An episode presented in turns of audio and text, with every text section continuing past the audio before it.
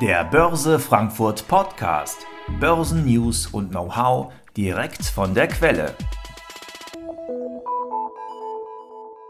Hallo und ganz herzlich willkommen zum heutigen Börse at Home mit einer sommerlichen Ausgabe von Christian Schlegels Live-Analyse. Heute DAX und ich verrate schon mal vorweg die VW-Aktie. Außerdem ist mit dabei mein Kollege Peter Opitz von der Frankfurter Zertifikatebörse und die beiden werden dann zusammen zu Christians Analyse auch noch passende Scheine raussuchen, also Knockout-Scheine.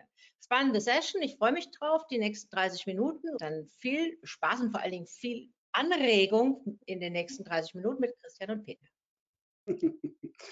Übertrage ich jetzt meinen Bildschirm? Wahrscheinlich, ne?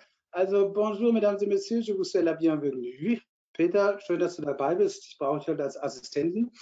Ähm, ja. Wir machen eine spannende Geschichte, wir machen eine DAX-Analyse und wie Edda das gerade eben schon sagt, es geht darum VW. Und dann suchen wir anhand des Tools von der Börse Frankfurt, suchen wir passende Optionsscheine raus. Wir gehen hier in der Analyse rein. Ich muss diesen Disclaimer machen. Die Leute, die mir da regelmäßig folgen, wissen das.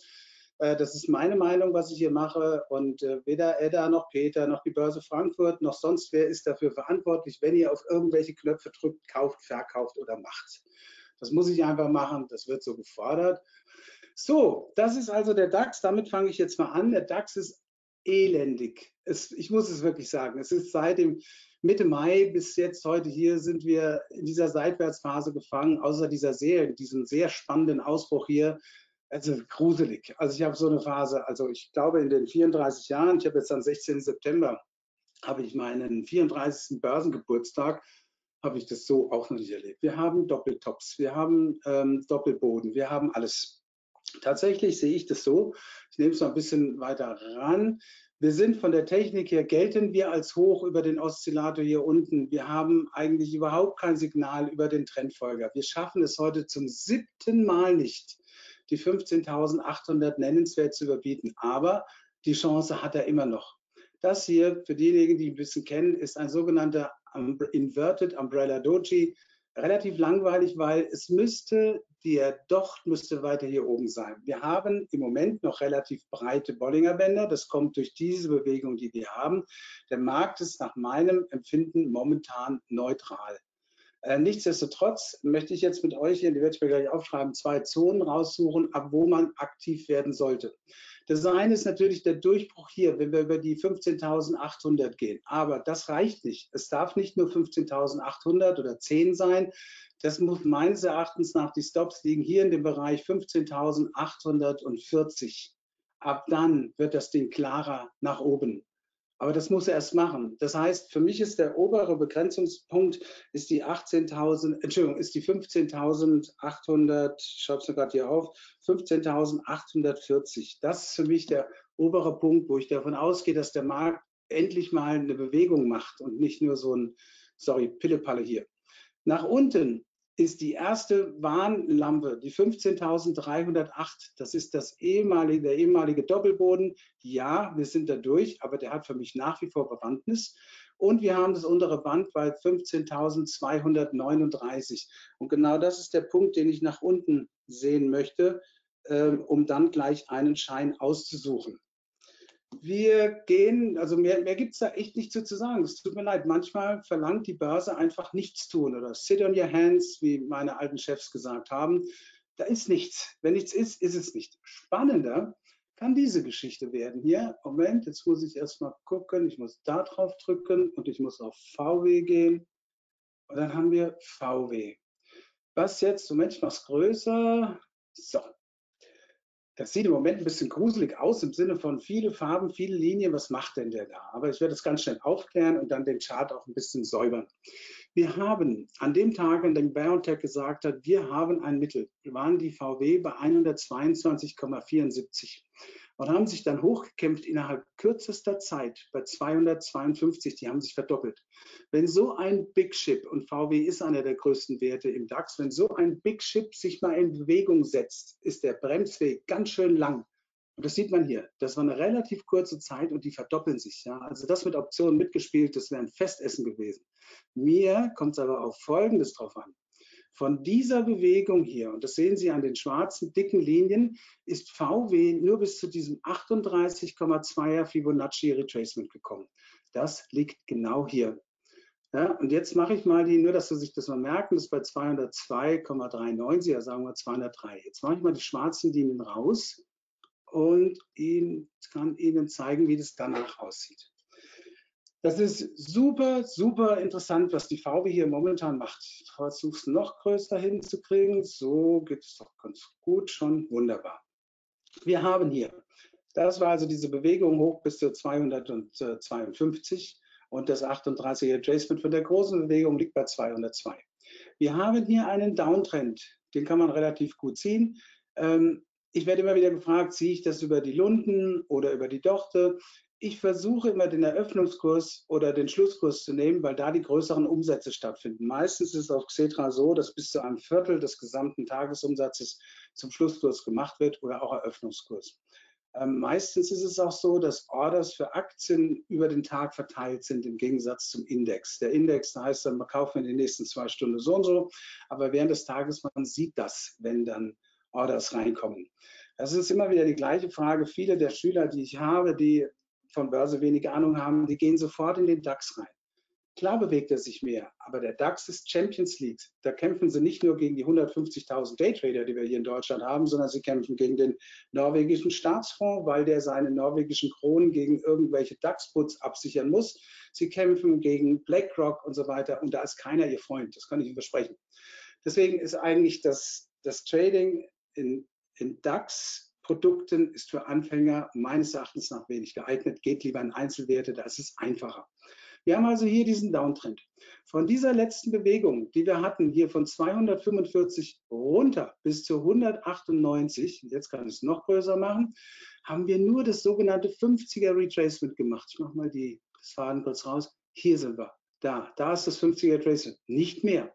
Jetzt aber auf den ersten Blick erkennbar. Wir haben hier im Bereich ganz knapp unter der 200 einmal, zweimal, dreimal, viermal einen Boden gehabt. Diese graue Zone hier ist ein Gap, was wir hatten von Anfang März oder Mitte März. Das ist für mich alles zusammen hier. Der Zusammenkunft von der 200-Tage-Linie, von dieser grauen Linie mit dem Gap, von dem Mehrfachboden, was wir haben, von dem unteren Band, also da läuft ganz, ganz viel zusammen ist das für mich eine sogenannte Soft Landing Area.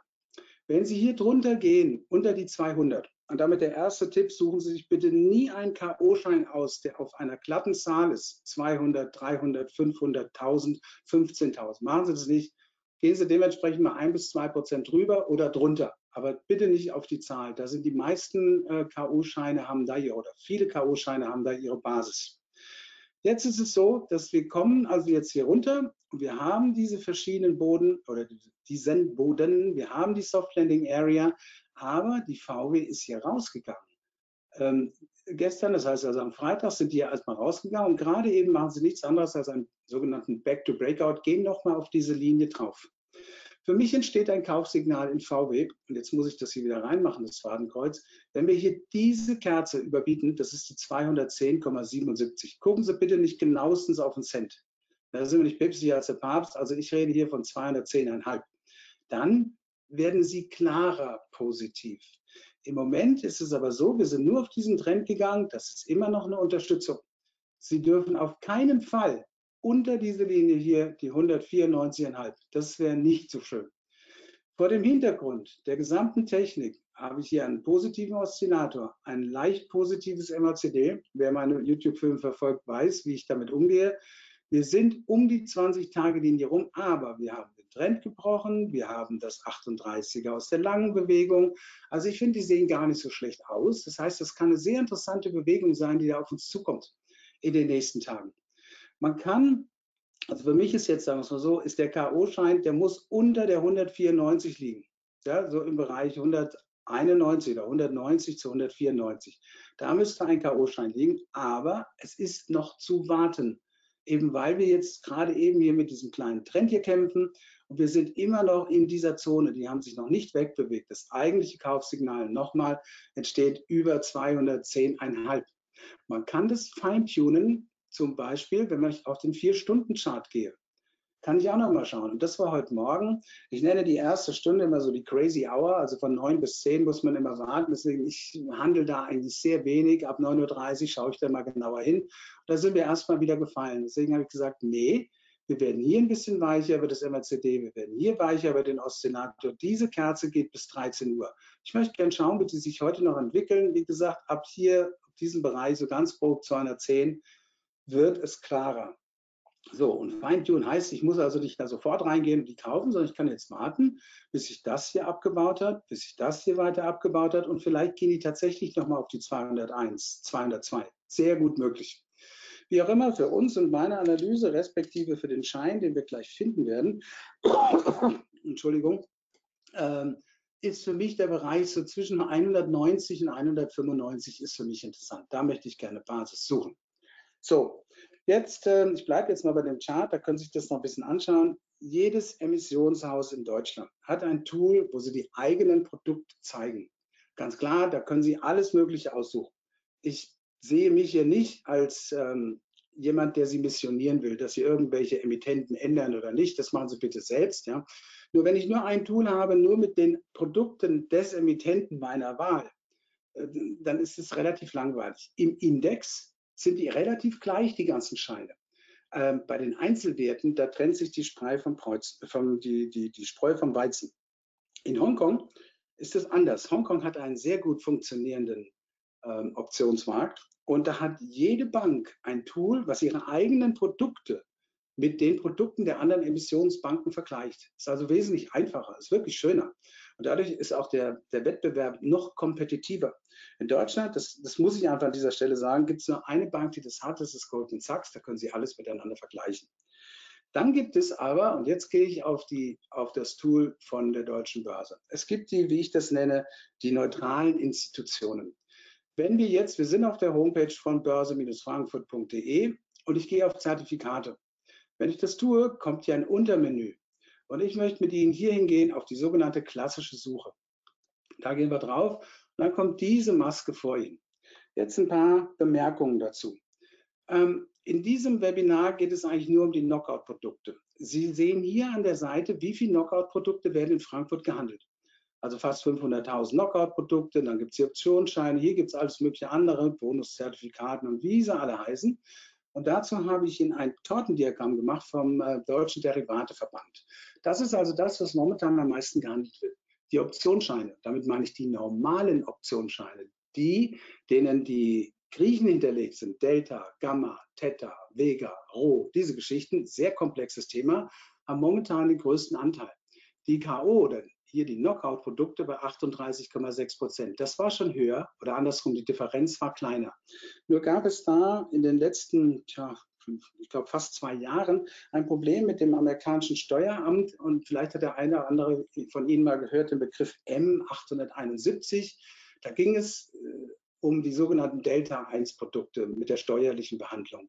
Das heißt, wenn Sie versucht haben, eine Apple-Option einen K.O.-Schein zu kaufen, war das schwierig, war nicht möglich, weil da mussten irgendwelche ähm, Produktbeschreibungen eingegeben werden und so weiter. Und in dieser Zeit hat der Anteil der Optionsscheine, so wie ich das verfolgt habe, mehr äh, zugenommen und die Knockout-Produkte ein bisschen abgenommen. Weil ich meine, die Fangaktien, das war natürlich in den letzten Monaten, das war der Kracher überhaupt, ja, wie sie alle heißen, Amazon und Facebook, das war sensationell. Und man konnte die Produkte nur ganz schlecht handeln oder nur über die Optionsscheine. Ich gehe davon aus, das wird hier ein bisschen, ich weiß nicht, was das für Farben sind, ich bin der Farbenblind, das wird ein bisschen nachlassen hier, da gehen wir vielleicht wieder auf 45 Prozent und hier auf 43 Prozent. Die Knockout-Produkte sind wirklich ähm, interessant geworden für Endanleger, weil sie nicht so kompliziert sind auf den ersten Blick. So, Knockout-Produkte. Und bevor ich hiermit anfange, das will ich Ihnen erklären, da bewegen wir uns im Pricing in der stochastischen Volatilität. Wir kommen ganz nah dran an die Jump Diffusion. Hier ist sie. Ich, das wird niemals die eine Million Euro Frage werden beim Jauch, aber ich finde, wenn Sie jetzt schon hier sind, können Sie dieses Allgemeinwissen mitnehmen. Die Jump Diffusion wurde 1974 von dem Herrn Merton ja, erfunden, kreiert, errechnet, wie auch immer. Ist eine ganz komplizierte Sache. Und Merton hat zusammen mit dem Herrn Black und Scholes 1997 dafür den Nobelpreis genommen. Das hier ist jetzt schon das modifizierte Modell von Chiang und Chiarella. Aber steht hinter der Formel, die Sie sehen in den K.O.-Scheinen. Zurück zu Merton. Ich muss immer ein bisschen grinsen, wenn ich Merton erwähne, weil 19, also Black lebte nicht mehr. Seine Lebensoption ist abgelaufen, aber es gab noch den Scholes und es gab den Merton. Und die haben sich dann ihren Frack angezogen und haben sich die Medaille dann abgeholt in Stockholm. Das war 1997. 1998 waren Scholes und Merton daran beteiligt, zusammen, also Extremtheoretiker, mit dem meines Erachtens nach damals besten Anleihenhändler der Welt, John Merriweather, das war der ehemalige Chef von, von Salomon Brothers, haben die einen Fonds gehabt. Das war der sogenannte LTCM-Fonds. Wie gesagt, 97 bekommen die, deswegen muss ich ein bisschen grinsen, bekommen die den Nobelpreis und 98 fahren sie den LTCM-Fonds gegen die Wand. Das können Sie wunderbar nachlesen auf Wikipedia, ist wirklich schön geschrieben. Es gibt auch ein Buch darüber, wenn Genius failed. Ähm, also das muss man sich einfach so vorstellen, zwei Extremtheoretiker zusammen mit einem Extrempraktiker, das funktioniert nicht. Aber wie auch immer, um dazu zurückzukommen, diese Formel steht hinter dem Pricing von den, von den K.O.-Scheinen. So, jetzt sind wir hier bei dem Tool von der Börse Frankfurt. Wie gesagt, hier haben wir diese verschiedenen Produkte und hier geht es heute nur um die Knockout-Produkte. Die Knockout-Produkte, man klickt dann hier drauf, mit welcher Farbe auch immer das hinterlegt ist, das weiß ich jetzt nicht, und man sagt hier Knockout-Produkte. Man sucht sich den Basiswert aus. Da haben wir gesagt, den DAX Performance Index. Als Partizipationstyp nehmen wir jetzt einmal, wir hatten ja, jetzt muss ich die Seite zurückblättern hier, wir hatten ja ähm, eine Basis gesucht oder gefunden. Wir fangen jetzt dann mit dem Call an. Hier gehe ich jetzt noch nicht drauf ein. Das ist der sogenannte Stop-Level, werde ich Ihnen gleich zeigen, was da ist. Ausgenockt interessiert mich nicht. Basispreis.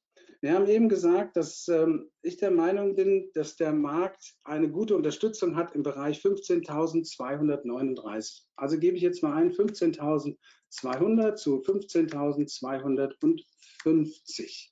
Voilà.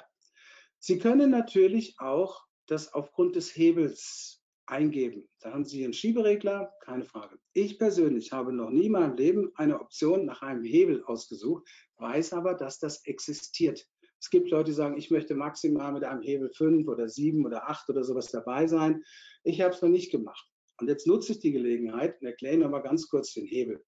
Ich werde immer mal wieder gefragt, wie kann man das machen? Angenommen, eine Aktie ist bei 11 Euro und die Basis des Knockouts ist 10 Euro. Ist die Differenz zwischen 10 und 11 1 Euro. Darauf gibt es das Aufgeld errechnet aufgrund der Formel, die ich eben gezeigt habe. Wenn ich jetzt die Aktie 11 Euro teile durch den Schein 1,05, habe ich einen Hebel von 10,47. Sollten Sie eine Option wählen, die nicht die Basis von 10 hat, sondern von 10,5, wäre der Preis dementsprechend hier geringer. Da wären wir vielleicht bei 56 Cent und der Hebel wäre hier 20. Das also nur ganz kurz nochmal zur Erklärung des Hebels. Wie gesagt, mir ist der Hebel völlig wurscht. Ich gucke ähm, den Chart nach, wo sind Unterstützung, markante Unterstützung oder Widerstände und danach suche ich aus, nicht nach Hebel. Hm. Sie können sich auch den Abstand per Knockout anzeigen, also absolut oder relativ.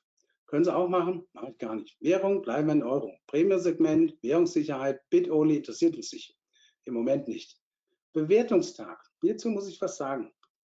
Sie können hier, das ist, ähm, es sind ganz viele äh, Linien drin, wie viele Monate Sie haben wollen oder wie viele Wochen Sie haben wollen. Also muss ich eins sagen, der Unterschied bei den K.O.-Scheinen ist der, es gibt sogenannte Open-End-Scheine und es gibt zeitlich limitierte Scheine.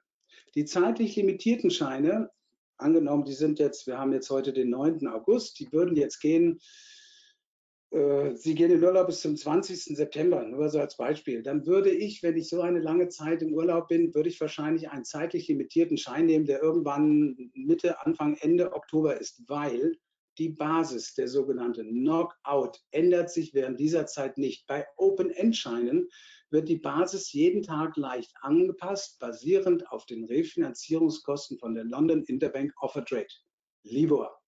Daraufhin ändert sich dementsprechend die Basis jeden Tag.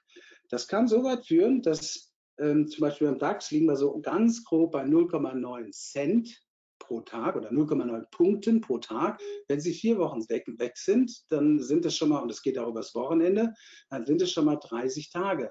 Und so verändert sich dann halt die Basis von, sagen wir jetzt mal, 15.000 auf 15.030, nur mal um eine Zahl zu nennen. Bei dieser Geschichte hier müssen wir aufpassen, weil es gibt noch, da kann man hochrollen, runterrollen, hochrollen. Und ich möchte mit Ihnen heute nur die Open-End-Scheine machen. Open-End-Scheine. Handelszeit interessiert mich jetzt erstmal nicht. Und ähm, jetzt kommen wir zu den Emittenten. Ähm, da gibt es ja auch eine Liste, die man auch dementsprechend hochrollen kann. Äh, bevor ich das mache, ich lasse jetzt mal alle drin, sage ich Suche starten. Achten Sie bitte mal auf diese Zahl hier, 431.000. Habe ich alles richtig eingegeben? Ja, habe ich. So, auf einmal sind wir nur noch bei 130. Ich kann das sortieren nach dem Basispreis. Das mache ich eigentlich sehr gerne. Jetzt ist es so, also ich habe wirklich nicht die Zeit, mir 130 Scheine auszusuchen. Deswegen gibt es diese Zeile hier. Nochmal, ich bin nicht hier, um Sie zu missionieren, welchen Emittenten Sie nehmen. Aber Sie sollten wissen, dass es ist nicht nur der eine Cent entscheidend, wo der eine gegenüber dem anderen besser liegt. Ähm, es geht auch darum, was ist mit dem Service? Erreiche ich die Leute nach 20 Uhr? Das ist, für mich ist das super wichtig, weil wenn Amerika noch irgendwie der Papst im Kettenhemd boxt, dann möchte ich gerne wissen, dass ich da auch jemand erreiche. Es ist die Frage Stabilis äh, der Stabilisierung des Systems. Es fallen immer Systeme aus. Das passiert bei manchen mehr, bei manchen weniger. Dann ist die Frage, wenn es ein schneller Markt ist, ähm, sind die Preise der Emittenten noch dauerhaft vorhanden. Ich erinnere, vielleicht kann es der eine oder andere von euch erinnern, an die erste Wahl von Trump das war an einem Montag. Da konnte ich schon ab Freitagvormittag gar nichts mehr handeln. Die Preise waren gestellt, ein Cent auf ein Euro. Das war einfach nicht handelbar. Das war ganz, ganz schwierig. K.O.-Scheine sind nicht einfach für den Emittenten zu handeln und insbesondere nicht zu hatchen. Aber das ist natürlich schon ein erhebliches Problem. Also daran liegt es. Ja? Also der Service ist für mich auch eine ganz, ganz wichtige, ganz, ganz wichtige Prämisse. Wonach suche ich aus, ob das jetzt ein Cent billiger ist oder teurer. Ich habe schon erlebt, abends um 21 Uhr, da war keiner mehr erreichbar. Brauche ich nicht. Wer meine YouTube-Filme kennt, weiß, mit wem ich da arbeite, ich möchte einfach diese Zahl hier reduzieren. Und ich nehme mir halt die Emittenten, mit denen ich sehr gut klarkomme. Aber nochmal, ich möchte euch nicht äh, missionieren. Gucken wir auf die 130. Jetzt sind wir nur noch bei 33 Stück. Die sind jetzt hier auch sortiert, das habe ich eben gestellt. Und jetzt geht's los. Wie kann ich jetzt hier miteinander vergleichen? Da kommt dieser Punkt hier. Das hatte ich eben erwähnt. Ich ändere das nicht. Stop-Level alle heißt, da sind sowohl die Mini-Futures drin, als auch die Knockouts. Der Unterschied, ich weiß, viele von euch werden es wissen, aber ich erkläre ihn nochmal, ist zum Beispiel dieser hier, direkt hier von der, das in diesem Fall von der Uni Credit. Die Barriere ist bereits bei 15.395. So, wenn das während des Tages angeschraubt wird, in der Zeit von 9 Uhr bis 17.36 Uhr, das ist also Xetra Schlusskurs, gehen wir einmal auf 15.395, stirbt diese Option. Und der Emittent hat im Prospekt festgelegt, wie viel Zeit hat er, um seinen Hedge aufzulösen. Und dann bekommt ihr im Prinzip die Differenz zwischen den 15,395 und der 2,47. Aber, und das ist halt mein Grund, warum ich das nicht so gerne mache, der hat dafür eine halbe Stunde Zeit. Wenn der gut drauf ist, ist das bestimmt schön. Aber wenn der mal schlecht drauf ist, der Händler, der den Hedge entscheiden soll, weiß ich nicht, ob ich das will. Ich persönlich bevorzuge den Knockout, dass ich genau, hier gerade einer unten drunter, dass ich genau weiß, okay, bei 15.247,29 bin ich raus. Ich, das ist eine Imponderabilie, die ich dann nicht mehr habe. Und die habe ich hier oben. Deswegen gehe ich hier oben Stop-Level, nein. Und dann sage ich Suche, guckt hier auf die 33, und dann komme ich hier auf 22. Ist schon viel, viel weniger. Wenn mein Level, jetzt muss ich wieder die Seite hier zurückklettern, wenn mein Level war 15.239, ich gehe nochmal auf den Chart, dass wir das nochmal wiederholen. Moment, ich gehe auf die V, äh, die, den DAX, oder DAX hier, zack, und mache ihn groß, groß hier, und sage Zeiteinheit ein Tag, hole mir meinen gespeicherten Chart rein. So, da ist er. Also der liegt hier drunter. Das ist also die für mich sehr wichtige Chartmarke. Und die 15.239 äh, liegt unter dem unteren Band. Könnte ich jetzt also sagen, ich brauche einen Schein, der wenigstens, sagen wir mal, mindestens 50, 80 Punkte drunter liegt. Für den Fall, das ist also die erste Warnlampe. Wenn wir da durchgehen, durch die 15.306, dann muss ich am Bildschirm sitzen, muss ich mir das anschauen. Ist das eine schnelle Bewegung, die noch kommt oder nicht? Ja? Möchte ich also hier ein bisschen weiter nach unten oder muss ich weiter nach unten meinen Stop legen, beziehungsweise meine Basis legen? 15.239 ist das untere Band. Das verändert sich jeden Tag. Es wird morgen tendenziell eher ein bisschen steigen. Ja, aber ich fühle mich damit eigentlich relativ wohl. Ich möchte gerne einen haben, da drehe ich das jetzt mal rum, der so im Bereich bei 15.200 liegt. Dann habe ich immer noch genügend Zeit, mich zu stoppen. Der Stop sollte vorher drin liegen, weil wenn das Ding hier, also der DAX hier mal in Bewegung kommt, dann reagiert er schnell. Also will ich jetzt mal schauen, was sind das hier für Kollegen, für Preise bei den 15.202 und kann direkt den Preis vergleichen. Hier sind zum Beispiel nur mehr oder weniger ein Punkt Unterschied. Also dürfte hier die dritte, die zweite Nachstellerkomma dürfte also nur ein Cent sein. In diesem Moment muss ich mal schauen, gewinnt, gucken wir mal hier unten, ja, gewinnt ähm, die Unicredit. Dann würde ich also diesen Schein hier, der ist günstiger als der. Unwesentlich, aber ist günstiger da ich beide oder vielmehr alle drei Emittenten eigentlich ganz gut kenne, kann ich mich auf die Qualität, den Service und all das, was ich eben gesagt habe, verlassen. In diesem Fall wäre dieser Schein der, den ich wähle. Ich habe dann hier die Kennnummer und ähm, hier steht genau, was es ist, ein Open-End-Schein. Das ist also einer, der jeden Tag seine, seine Basis ändert. Also der wird morgen sein bei 15.203,10, nehme ich an. Aber nochmal, diese Zahl ändert sich auch am Wochenende. wenn Sie ein langes Wochenende haben, Weihnachten zum Beispiel, dann verlieren Sie da drei, vier Tage. Das müssen Sie einfach wissen. Ja. Wenn Ihnen das zu Joker ist, dann nehmen Sie bitte einen Schein, der eine feste Laufzeit hat. Ja, wie ich vorhin im Beispiel sagte, zum Beispiel Mitte Oktober. Dann ändert sich das hier nicht. So, das wäre jetzt also der Call, den hätten wir hier. Das ist dann hier die Kennnummer, die HR8UX2. Jetzt gucken wir uns die Geschichte mal auf den Put an bleibt alles gleich, DAX Performance, aber ich sage, nö, ich möchte gern bei dem Partizipationstyp den Put haben und gebe jetzt den Put ein. Jetzt muss natürlich auch die Basis ändern. Ich gehe nochmal mit Ihnen zurück auf den Chart. Hier oben hatten wir gesagt, das ist also der Punkt, respektive 30 Punkte drüber, 15.840. Da muss er drüber liegen. In diesem Fall hier ähm, gehe ich davon aus, wir müssen eigentlich mit einer Basis über der 15.900 liegen. Wem das zu nah ist, der nimmt bitte eine 16.200. Ich sage jetzt mal, ich suche einen Schein 16.000, einen Put, der 16.100 äh, hat zu so 150. Der ist im Moment gibt es hier keinen Handlungsbedarf. Das möchte ich nochmal ganz klar sagen. Das soll also keine Empfehlung sein. Das ist einfach nur eine Art und Weise, wie findet ihr die Scheine und bereitet die vor für eure Watchlist. Nicht, dass ihr es hier in dem Moment der Bewegung suchen müsst, sondern ihr müsst es vorher schon haben, dass die Suche dann ausfällt, weil dann entsteht Hektik. Das braucht kein Mensch. Also ich gucke jetzt mal ein, ich suche einen Schein 16.100 zu 16.150. Da muss ich also, hier habe ich das alles eingegeben, Knockout, DAX, Put, 16, hier habe ich auch schon das Nein eingegeben, 16.100 zu 16.150.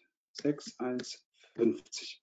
Das bleibt alles gleich, das bleibt absolut alles gleich und ich sage Suche starten. Und dann habe ich hier 21 Scheine.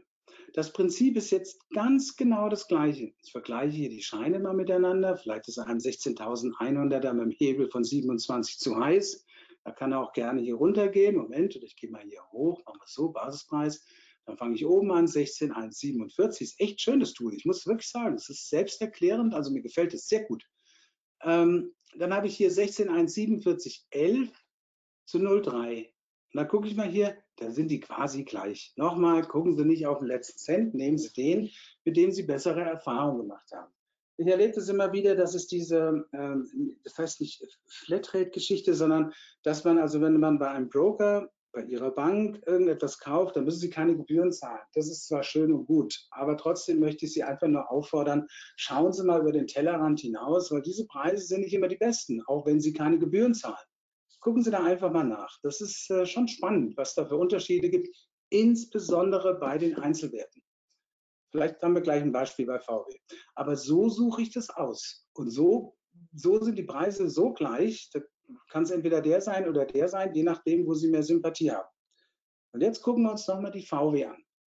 Ja, das muss ich jetzt auch hier, aber wieder den, den Chart. Und ich wiederhole es nochmal. Wir haben gesagt, hier ist diese ganze Unterstützungsphase. Persönlich bin ich der Meinung, dass VW ähm, diese Bewegung jetzt als Pause genutzt hat. Und bei mir haben die ein bisschen mehr Chancen über, über die Stochastik, über diese gesamte Unterstützungslinie, diese Soft Landing Area, etwas mehr Chance als Risiko. Ich würde mir jetzt gar nicht erst die Mühe machen, einen Put auszusuchen. Ich packe für meine Watchlist und es ist noch keine Kaufempfehlung. Das kriege ich erst hier über der 210,5 rein. Da wird es bei mir deutlicher positiv. Ja, da kommt, da spielt der Chart auch mit, außer der Technik. Ich suche mir also hier einen Schein raus und sagen wir mal 189 oder 190 zu 194. Das ist jetzt mal die Aufgabe. Ich muss hier lediglich ändern, DAX Performance in Volkswagen. Da gibt es natürlich zwei verschiedene. Wir gehen auf die Stämme. Haben die drinne. Wir suchen uns den Call. Call. Put kommt raus. So, dann Stop-Level, stimmt alles, jetzt die Basis. Hat man gesagt, 190 zu 195. Ne? Ähm, das brauche ich alles hier nicht. Ich lasse die Emittenten drinnen und ich sage, Suche starten. Da komme ich auf ganze 13 Scheine. Und die Idee ist exakt die gleiche. Wenn ich, ich mache hier nochmal den Strike nach oben, also nach oben heißt, es fängt unten an und geht nach oben. Ähm, das zeigt mir dieser Pfeil hier. Ich habe hier also eine 190,8, hier sind sie alle drei hintereinander. Das ist doch sehr schön. 190,23, der wird momentan gar nicht gepreist. Aber hier 190,43, das sind also 26 Cent Unterschied. Da kann ich gucken, welchen Preis nehme ich hier. Diese hier, das sind 100er Scheine, 1 zu 100 mag ich nicht so gerne. Weil wenn Sie das Komma mal einfach eine Stelle nach rechts machen, wäre hier der Preis 1,50 zu 1,60. Es war schön und gut, wenn da steht nur 16 Cent, aber tatsächlich würde ich lieber, statt hier 1000 Scheine zu kaufen zu 16 Cent, würde ich lieber 100 Scheine kaufen zu ähm, 1,50. Das ist ein 10 Cent Unterschied. Das ist in der Aktie, macht schon was aus. Ja? Aber in diesem Fall, dieser Emittent, der bietet auch andere Scheine an. Ich will jetzt einfach nur mal gucken, ob ich hier irgendwo was Sinnvolles miteinander vergleichen kann. Was ist denn das hier? Ja, genau. 192,16. Der ist 1,34. Und jetzt kommt natürlich, das ist das Maß der Dinge, kommt natürlich der Emittent wieder mit diesen 100er Scheinen. Aber ich verspreche Ihnen, der hat auch äh, 1 zu 10er Scheine. Die sind ja auch schon hier oben drüber. Kann man die einfach miteinander vergleichen. Und dann suchen Sie sich bitte den raus, der für Sie der sinnvollere ist. Also wenn ich das hier so sehe, dann finde ich den hier zum Beispiel sinnvoller. Der ist günstiger. Ja, das ist einfach, die Unterschiede in den einzelnen Werten sind enorm. Und es lohnt sich wirklich, glauben Sie mir, wenn Sie das mal nachschauen, einfach mal drei, vier, fünf Emittenten zu machen und nicht nur immer den Emittent, mit dem Sie immer handeln, der kann sich auch mal irren. Hinter den Systemen stecken Menschen und die können auch mal Preis falsch eingeben. Und ähm, deswegen immer mal wieder vergleichen, suchen sich die Emittenten ihrer Wahl und dann haben sie auf jeden Fall ähm, mehr Spaß dabei und weniger Kosten und äh, kommen schneller in den Profit, wenn es so läuft, wie sie wollen. Aber das ist letztendlich die Benutzung von dem Tool. Ich finde es wirklich gut ich habe ein bisschen gelacht über dieses Wort Partizipationstyp. Und Sie sollten hier auch aufpassen, weil Sie können einfach das hier nochmal hochrollen. Und hier unten erscheint dann Open End. Aber ansonsten, das, das Tool hat absolut alles, was es braucht. Ich bin damit hochzufrieden, muss ich wirklich sagen. Und jetzt, ähm, äh, da bin ich tatsächlich schon durch. Das ist ja unglaublich, 35 Minuten, ich war noch nie so schnell. Man kann mehrere Emittenten parallel auswählen, also dass man nicht nur ja ein Emittenten. Ganz wichtig, das ist also hier die gesamte Liste, hier ist alles, was ähm, irgendwo noch einen offenen Schein hat. Ich weiß jetzt ehrlich gesagt nicht, was das von der Raiffeisen ist. Das kann ich mir jetzt überhaupt nicht vorstellen, aber hier sind alle Emittenten, nein, hier sind fast alle Emittenten dabei. Zumindest die, so muss ich ganz klar sagen, die an der Börse Frankfurt gehandelt werden. So möchte ich das formulieren. Ähm, die sind hier dabei, zwei fehlen. Aber ich nochmal, ich finde das Tool wirklich gut, muss ich sagen. Also ich habe da einen Heidenspaß bei. Und äh, gut, ich handle jetzt keine Discounts. Für mich sind die Knockouts nach wie vor das interessanteste Tools. Optionsschein, vielleicht das als Information noch. Ähm, neulich hatte ich einen Optionsschein auf, Gott, wie heißt das Zeug? Nvidia. Ich war mir nicht sicher. Ich habe gesagt, Nvidia ist irgendwo oben. Wenn ich mir nicht sicher bin, ob die vielleicht noch irgendwo 1, 2, 3, 5 oder gar 10 Prozent steigen könnte, nehme ich keinen K.O.-Schein. Dann gehe ich in die Optionsscheine rein. Die Optionsscheine leben auch noch, machen wir mal dieses Beispiel, wenn ähm, die, die, die VW unter die 195 fallen, lebt der 125er normale Optionsschein lebt immer noch. Der lebt auch noch, wenn, er bei, wenn die VW bei 120 sind. Der ist dann weniger wert. Aber da habe ich mich zum Beispiel dagegen entschieden, einen K.O.-Schein zu nehmen, weil es einfach Tesla ist. Das gleiche Beispiel, weil ich einfach nicht wusste, hält er jetzt hier oder geht er dementsprechend weiter? Das könnte ja mal Nvidia habe ich doch hier irgendwo. Nur, dass man das vielleicht mal ein bisschen besser versteht. Nvidia hier. Ähm, genau, das war hier in diesem Fall. Gesagt, gehen Sie jetzt über die 200 drüber oder nicht? Und ich habe einen normalen Optionsschein genommen. Wenn ich mir nicht wirklich sicher bin, nehme ich bitte keinen K.O.-Schein, weil die Kohle ist weg. Wenn der Nock gerissen ist, ist die Kohle weg. Und ich habe dann den hier genommen, das war, das war irgendwo eine Basis 200. Ich gehe da meistens ans Geld, man spricht da so, das ist also der dem Aktienkurs am nächsten liegende Schein. Und dann sind die auch dementsprechend dann gefallen. Das war ganz gut. Das hätte man mit einem Knockout-Schein mehr Geld verdient, aber der Optionsschein ist da, der lässt mich besser schlafen. Ich will nicht morgens aufwachen und huch, jetzt sind es 210. Das will ich nicht. Also das brauche ich nicht. Das vielleicht, Entschuldige, Edda, wenn ich dich gerade eben unterbrochen habe, das wollte ich noch loslegen, los, loswerden. Na gut, gut, das ist interessant.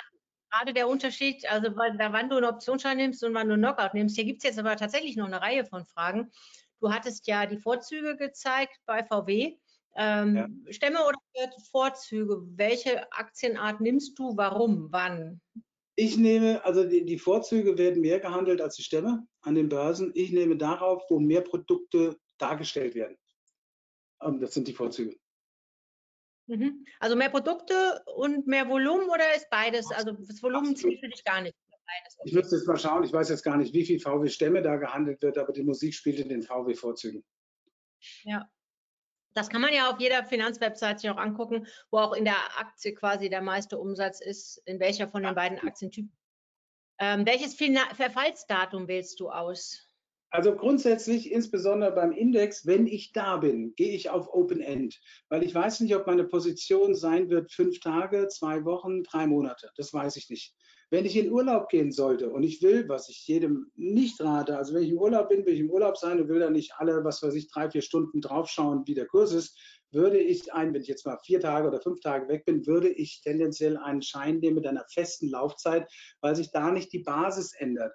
Mir ist es einmal passiert in TUI, dass ich hatte das Ding, äh, ich war vier Wochen im Urlaub, das war ziemlich frech von mir, habe das aber gemacht und hatte eine Basis mit Open End und dann ist der die Basis, äh, der Knockout ist so weit gestiegen, dass dann ein prägnanten Chartpunkt reinkam und der ist natürlich dann abgeholt worden, weil so ein teurer Urlaub war nicht schön. Also ich bevorzuge grundsätzlich Open End, aber wenn ich in Urlaub gehe, nehme ich die mit fester Laufzeit. Kaufst du auch Scheine im Verhältnis 1 zu 1000 auf den DAX? Nein, nein, das mache ich nicht. Also am, am, allerliebsten sind mir 1 zu 1 Scheine. Die gibt es aber nicht auf dem DAX. Ähm, 1 zu 1 Scheine ist zum Beispiel, was hatte ich denn neulich? Das war, was war denn das? Scheffler. Ja? Das war ein, ein 1 zu 1 Schein, der hatte irgendwo eine Basis hier 6,50 oder so. Herrlich, der ist perfekt mit der Aktie mitgelaufen. 1 zu 1, wunderbar. Also 1 zu 1000, ich mache es nicht. Das war eben das Beispiel, was ich brachte. Da war ein Emittent, die, anderen hatten einen Preis von, einem, von 1,40 Euro irgendwo und der hatte den von 14 Cent. Nochmal, wenn man da das Komma nach rechts verschiebt, dann komme ich auf eine breitere Preisspanne. Das heißt, da muss das zugrunde liegende Underlying erstmal um so und so viele Punkte mehr steigen, bevor sich überhaupt der Geldkurs verändert, der Bitkurs verändert. Deswegen also im DAX nehme ich immer die üblichen 1 zu 100, aber in den Aktien, wenn es geht, nehme ich 1 zu 1. Gibt es leider nicht mehr allzu oft. Das ist 1 zu 10 ist mehr oder weniger äh, State of the Art. Da muss ich halt die nehmen. Hm, danke für die Erklärung vor allen Dingen. Mit den Preisänderungen des Scheins bei einer Basiswertänderung ähm, hier ist noch eine Bemerkung dazu. Äh, 1 zu 1 gäbe es auf Nordex oder Commerzbank zum Beispiel. Also ab und zu gibt es die schon noch. Ja, ja, ja, ja. Ja, die gibt es auch. Äh, äh, E.ON, E.ON, TUI, ähm, äh, Nordex, Commerzbank, insbesondere die kleinen Werte, also die, die jetzt nicht unbedingt über 10 Euro stehen. Auch bei Deutsche Bank gibt es jede Menge davon. Ja. Also ich bevorzuge die, das macht doch einfach mehr Spaß, das bitzelt. Ja, das finde ich schöner als 1 zu 10. Dann äh, eine Frage dazu, was passiert, wenn ähm, ein Schein ausgenockt wird? Wird er dann zu null äh, oder zu einem bestimmten Restwert ähm, ausgebucht, mit dem man einen Nachweis machen kann? Gibt einen Restwert und dann bekommt man von der Bank, äh, ich sag mal, zwischen fünf und, und acht Handelstagen später bekommt man eine Abrechnung und gibt es einen Restwert. Ich meine, es liegt immer so bei äh, 1 Cent. Es ist für mich, das sollte ich vielleicht wirklich noch sagen, ähm, es ist ganz wichtig, dass Sie das Aufgeld retten. Angenommen, Sie haben jetzt hier eine, Sie, das sehe ich nämlich ganz oft, hier ist dieser Doppelboden. Sehe ich ganz viele Leute, die suchen sich den NOC bei der Basis 15.300. Das ist falsch. Weil wenn jetzt der DAX komplett fällt von 15.700, äh, wo ist er jetzt, 34 runter, dann verlieren Sie nicht nur die gesamten Punkte, sondern auch das Aufgeld. Versuchen Sie unbedingt das Aufgeld zu retten. Deswegen nicht hier die Basis suchen, wo der Chartpunkt ist, sondern sagen wir mal, also beim DAX gesprochen, wenigstens 50 Punkte drunter. Bei einem Einzelwert ist es unterschiedlich. Eine, eine E.ON bewegt sich nicht so extrem wie eine Tesla oder wie eine BioNTech oder sowas, ja, dann nehmen Sie bei einer E.ON vielleicht ein, eineinhalb Prozent. Bei BioNTech müssen Sie fünf, sechs, zehn Prozent rechnen. Bei Tesla genauso, bei Amazon genauso. Dann gehen Sie bitte weiter weg, aber Ihr Ziel muss es sein, das Aufgeld zu bewahren. Deswegen nicht die, den Knock hier hinsetzen, sondern tiefer. Deswegen habe ich ihn auch hier unten ausgesucht dass sie für den Fall der Fälle das noch stoppen können und haben. Im DAX ist das Aufgeld so zwischen 30 und 34 Punkten, dass sie die auf jeden Fall retten. Weil das wäre ärgerlich, wenn wir hier beispielsweise 100 Punkte im DAX nur verlieren, sie aber mit Aufgeld 134. Das wäre doof. Das versuchen sie bitte das, zu retten. Das Aufgeld ist ja auch auf den Datenblättern der einzelnen Scheine ausgewiesen, oder? Äh, ja, also auf den Datenblättern nicht. Das Aufgeld kann sich ändern. Wenn wir eine Extremsituation haben, wie 9-11 oder die Trump-Wahl, kann das Aufgeld, was normalerweise beim Index, sagen wir jetzt mal, zwischen 30 und 34 Punkte ist, kann das locker auch mal 60 Punkte betragen. Das steht nicht in den Prospekten drin. Dafür gibt es eben die Berechnung von der stochastischen Volatilität und dann ändert sich das Aufgeld. Dementsprechend kann es höher oder tiefer sein. Das ist eine Frage an Peter. Weist ihr das dynamisch aus? Ich kenne mich jetzt nicht so aus bei den Datenblättern, also mit, mit den Kursangaben. Genau, in, in, auf den Datenblättern bei uns auf der Webseite wird das dynamisch äh, angezeigt und da haben Sie immer das aktuelle Aufgeld. Mhm. Und das kann sich wirklich stündlich ändern. Naja, ja, doch, doch, das kann sich stündlich ändern. Wenn irgendwas mhm. passiert, in VW gibt es eine Meldung oder äh, keine Ahnung, Trump äh, will wieder Präsident werden, hat irgendeinen Fall gewonnen, was weiß ich was, kann sich das ändern. Wenn die Bewegung stark wird, im Index kann sich das ganz schnell ändern. Dafür sitzen Menschen hinter den Maschinen und die müssen Knopf drücken und dann was ist. Dann noch eine Frage. Ähm, es gibt Scheine, bei denen K.O.-Wert und Basiswert voneinander abweichen. Ja, das war das hier. Moment. Ähm, da muss ich jetzt hier drauf drücken, auf alle. Suche starten. Das waren die sogenannten Mini-Futures. Jetzt ich schauen. Hier, Mini-Future.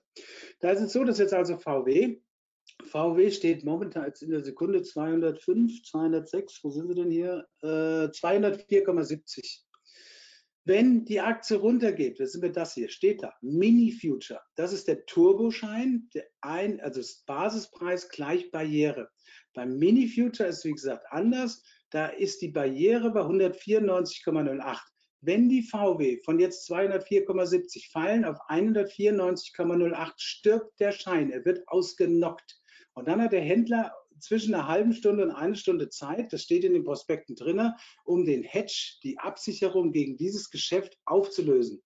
Ähm, wenn er gut drauf ist, klappt das alles wunderbar, geht auch meistens recht schnell. Aber jetzt stellen Sie sich mal vor, der ist mit dem linken Fuß aufgestanden. Ja, dann ist nicht die Differenz hier von 190,37 zu 194,08, sondern dann ist es vielleicht irgendwo bei 193,80. Und das ist eine Geschichte, die möchte ich gerne keinem anderen in die Hand geben. Aber die Mini-Futures erfreuen sich einer großen Beliebtheit unter den Knockout-Zertifikaten.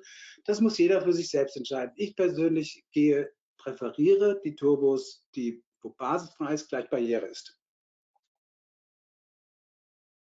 Dann ist noch eine Frage, die ich nicht so ganz verstehe.